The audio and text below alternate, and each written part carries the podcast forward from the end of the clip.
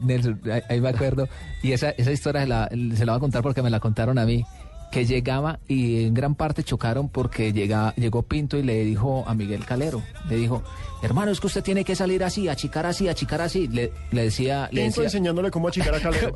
Entonces Calero, Calero ahí ya como que se saltó, se le... Se le pero ¿sabe por qué fue? Se le corrió la, Pero Pinto lo contó ayer, Pinto lo contó ayer que era que le había dicho, ojo, no le pueden hacer gol en el primer palo. Donovan, Donovan creo que era el de Estados Unidos, sí. eh, le, le puede hacer gol por cualquier lado, menos por su palo y preciso le hizo gol por el palo de él. Entonces por eso fue la molestia Pinto y empezó a decirle cómo tenía que, que, achicar, tenía que achicar, cómo tenía pero, que levantar los brazos. Pero imagine Pinto que en la vida ha jugado fútbol que es un buen técnico, sí es un buen técnico con sus eh, cosas... Eh, con sus peculiaridades. Sí, pero que nunca había atajado, porque una cosa es ser jugador de campo y otra es uno ser arquero, que es muy, muy, muy difícil.